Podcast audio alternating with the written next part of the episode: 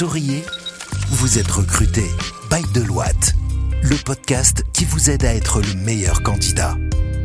Bonjour et bienvenue dans un nouvel épisode de votre podcast Souriez, vous êtes recruté. C'est votre euh, nouveau rendez-vous hebdomadaire pour parler de tous les sujets relatifs à l'employabilité au Maroc. Aujourd'hui, j'ai le plaisir de recevoir Najla Ben Slimane, manager RH au sein de Deloitte, et Yasmina Bentada, chargée de mission RH au sein de Deloitte aussi. Et on va parler donc de comment rester motivé face à une candidature non retenue. À tout de suite dans Souriez, vous êtes recruté. Bonjour Najla, bonjour Yasmina. Bonjour Anas. Bienvenue dans ce nouvel épisode de Souris, vous êtes recruté. Bonjour Anas. Bonjour Najla. Et aujourd'hui, on va parler donc de candidature non retenue. Comment rester motivé? Déjà, d'entrée, j'ai une question en fait, c'est que pourquoi on parle de motivation quand il s'agit déjà de candidature non retenue Alors pour moi, la motivation joue un rôle important dans le processus de recrutement, justement parce que c'est ce qui permet de voir si la personne est vraiment motivée pour le poste et voilà sera apte à montrer ses motivations par rapport au poste par rapport à l'entreprise. Quand on parle de démotivation, selon moi, enfin, je me mets à la place du candidat. Si une personne est démotivée, c'est qu'elle a dû faire face à plusieurs refus. Et donc, ça serait euh, majoritairement pas la première fois qu'on la refuse. Donc, c'est majoritairement après plusieurs fois qu'elle a dû recevoir un mail, plupart du temps peut-être automatisé, un mail de refus, voilà, qui lui explique pas vraiment les raisons euh, du refus. Pour moi, c'est ce qui pourrait, voilà, expliquer une démotivation par rapport à un projet, par rapport à une recherche d'emploi également. Donc, déjà, quand tu dis je me mets à la place euh, du candidat, bah, en fait, on a tous été à un moment donné candidat dans un processus de recrutement.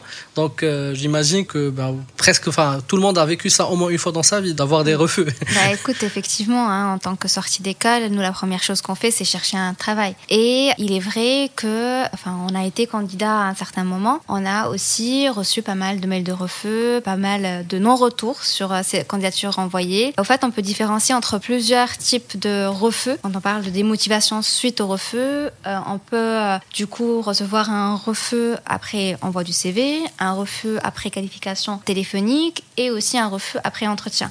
On aimerait vous en parler euh, plus en détail en fait, voilà, c'est ça. J'imagine que le l'effet que ça peut avoir sur le candidat, ben c'est pas le même. C'est pas le même si on a un mail au bout justement de la première approche que si on a un mail de refus, euh, je veux dire après quatre ou cinq euh, étapes lors du recrutement. Effectivement. Alors plus on avance dans le processus de recrutement, effectivement, plus on se sent impliqué et on se projette surtout dans le poste pour lequel on passe les entretiens. Donc ça devient un peu plus compliqué de comprendre les raisons. Surtout après un troisième ou quatrième entretien, puisqu'on a déjà passé le premier processus, bah, on ne comprend pas vraiment mm. pourquoi. Déjà, moi je pense que ça relève aussi de l'émotionnel. C'est-à-dire que quelque part, si par exemple on est euh, en rêve de travailler pour cette entreprise, quelqu'un qui rêve par exemple de rejoindre Deloitte, bah, j'imagine que c'est normal qu'il y ait un, lien presque affectif avec l'entreprise et du coup euh, c'est normal en fait que quelque part on, soit affecté par un tel retour, je veux dire. Alors l'émotionnel et l'ego, euh, l'ego aussi joue un rôle très très important. Surtout quand le candidat a l'habitude peut-être d'exceller dans ses études, de bien performer, etc.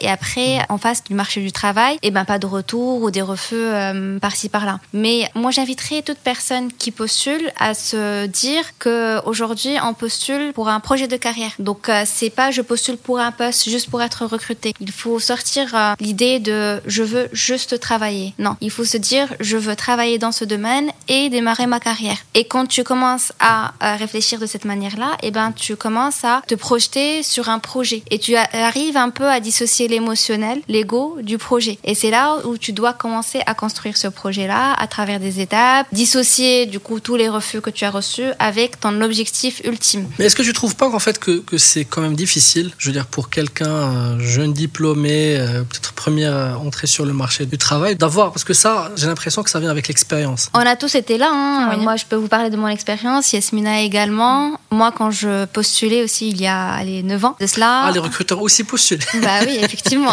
Encore heureux. Encore heureux. Euh, alors, moi, quand j'étais euh, fraîchement diplômée, je faisais le tour à l'époque, c'était des CV papier qu'on déposait un peu partout. J'ai, enfin, je faisais les deux, au fait. C'est postuler en ligne, les emails, les candidatures spontanées. J'ai fait le tour de Sidi Marouf où j'ai déposé les CV euh, du coup papier. Je suis rentrée au Nearshore, j'ai déposé le CV. En postulant chez Deloitte, Je m'attendais vraiment pas à ce qu'ils m'appellent parce que pour moi, c'est une firme d'audit et de conseil et donc ils n'allaient pas appeler quelqu'un en RH. Je me suis dit, allez, je tente quand même. Et j'ai eu la chance de trouver quelqu'un euh, qui m'a accueilli et qui m'a dit, ah ouais, ben, on cherche au fait un stagiaire RH. Est-ce que ça t'intéresse? Et c'est comme ça qu'a démarré euh, ma vie chez Deloitte. Hein. Ça fait 9 ans que je suis là, 8 ans. Et au fait, ça a commencé par un échange à la porte de Deloitte avec un manager. Euh, c'était vraiment question de chance. Mais je sais que c'est différent aujourd'hui et nos attentes aussi vis-à-vis des candidats, c'est vraiment pas ça. Nous, on n'accueille mm. pas aujourd'hui des candidats en physique. C'est plus numérique. C'est vraiment via les plateformes, les job boards, etc.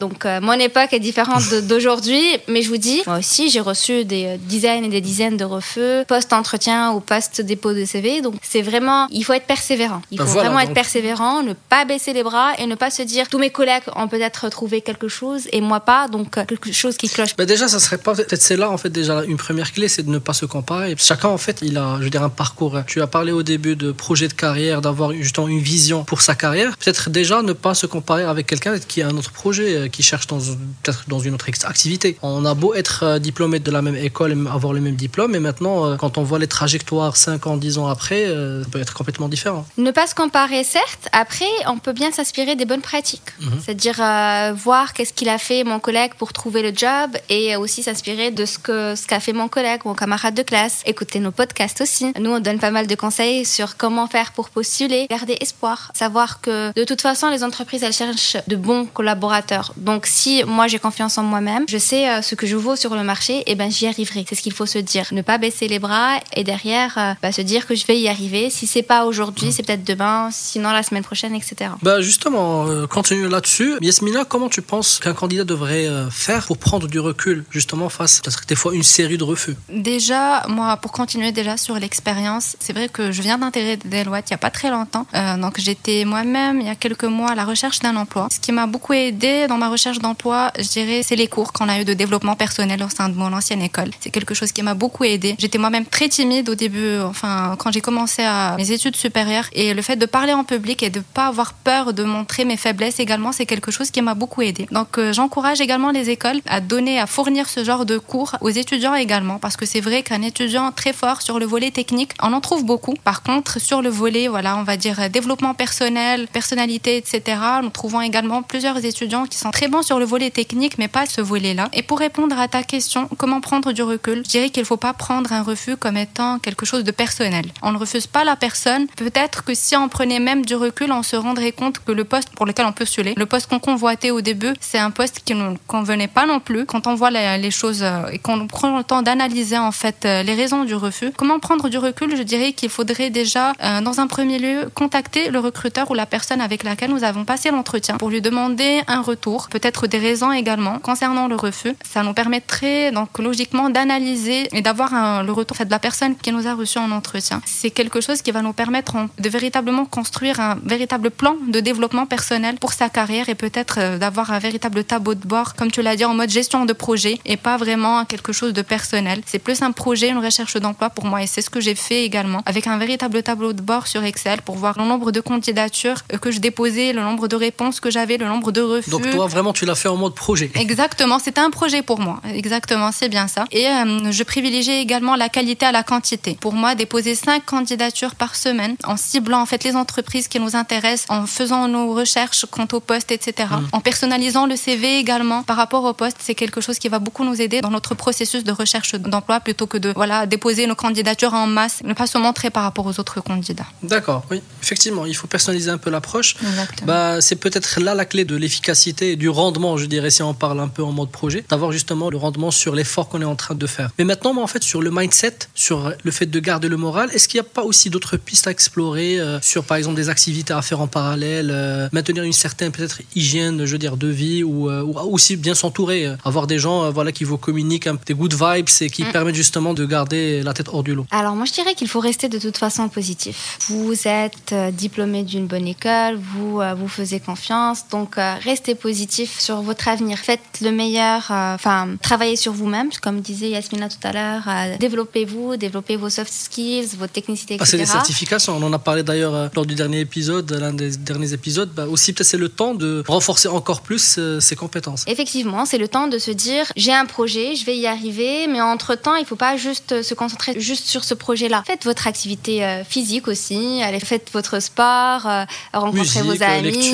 la musique, etc. Et en parallèle, on se dit, c'est comme au fait si euh, vous travaillez, vous vous dites de 9h à midi, je vais me concentrer, je vais me mettre devant le PC et je vais faire ce qu'a fait Yasmina du coup, viser les entreprises, postuler, accroître mon réseau sur LinkedIn, etc. Et après ces 3 heures, euh, vous allez faire autre chose, euh, changer un peu d'air, aller rencontrer vos amis et participer aussi à des événements, etc. Donc ne vous concentrez pas juste sur ça, c'est très important bien évidemment, mais faites comme si, au fait, vous travaillez. Vous allez au bureau, vous travaillez 3, 4, 5 heures et derrière, vous vous concentrez sur autre chose. Et ne baissez pas les bras, restez motivé, positif et gardez le sourire parce que nous, on aime bien recevoir des euh, candidats qui ont une certaine confiance en soi et qui sont motivés et on n'aime pas trop le candidat qui vient nous dire Ah, au fait, euh, je veux juste travailler, euh, je cherche un travail, aidez-moi à trouver un travail. Oui, on aimerait bien aider tout le monde, mais il faut un minimum. Et on veut bien les personnes qui savent ce qu'elles veulent et euh, qui savent ce qu'elles cherchent. Bah, j'espère euh, que justement cet épisode permettra d'éclairer bah,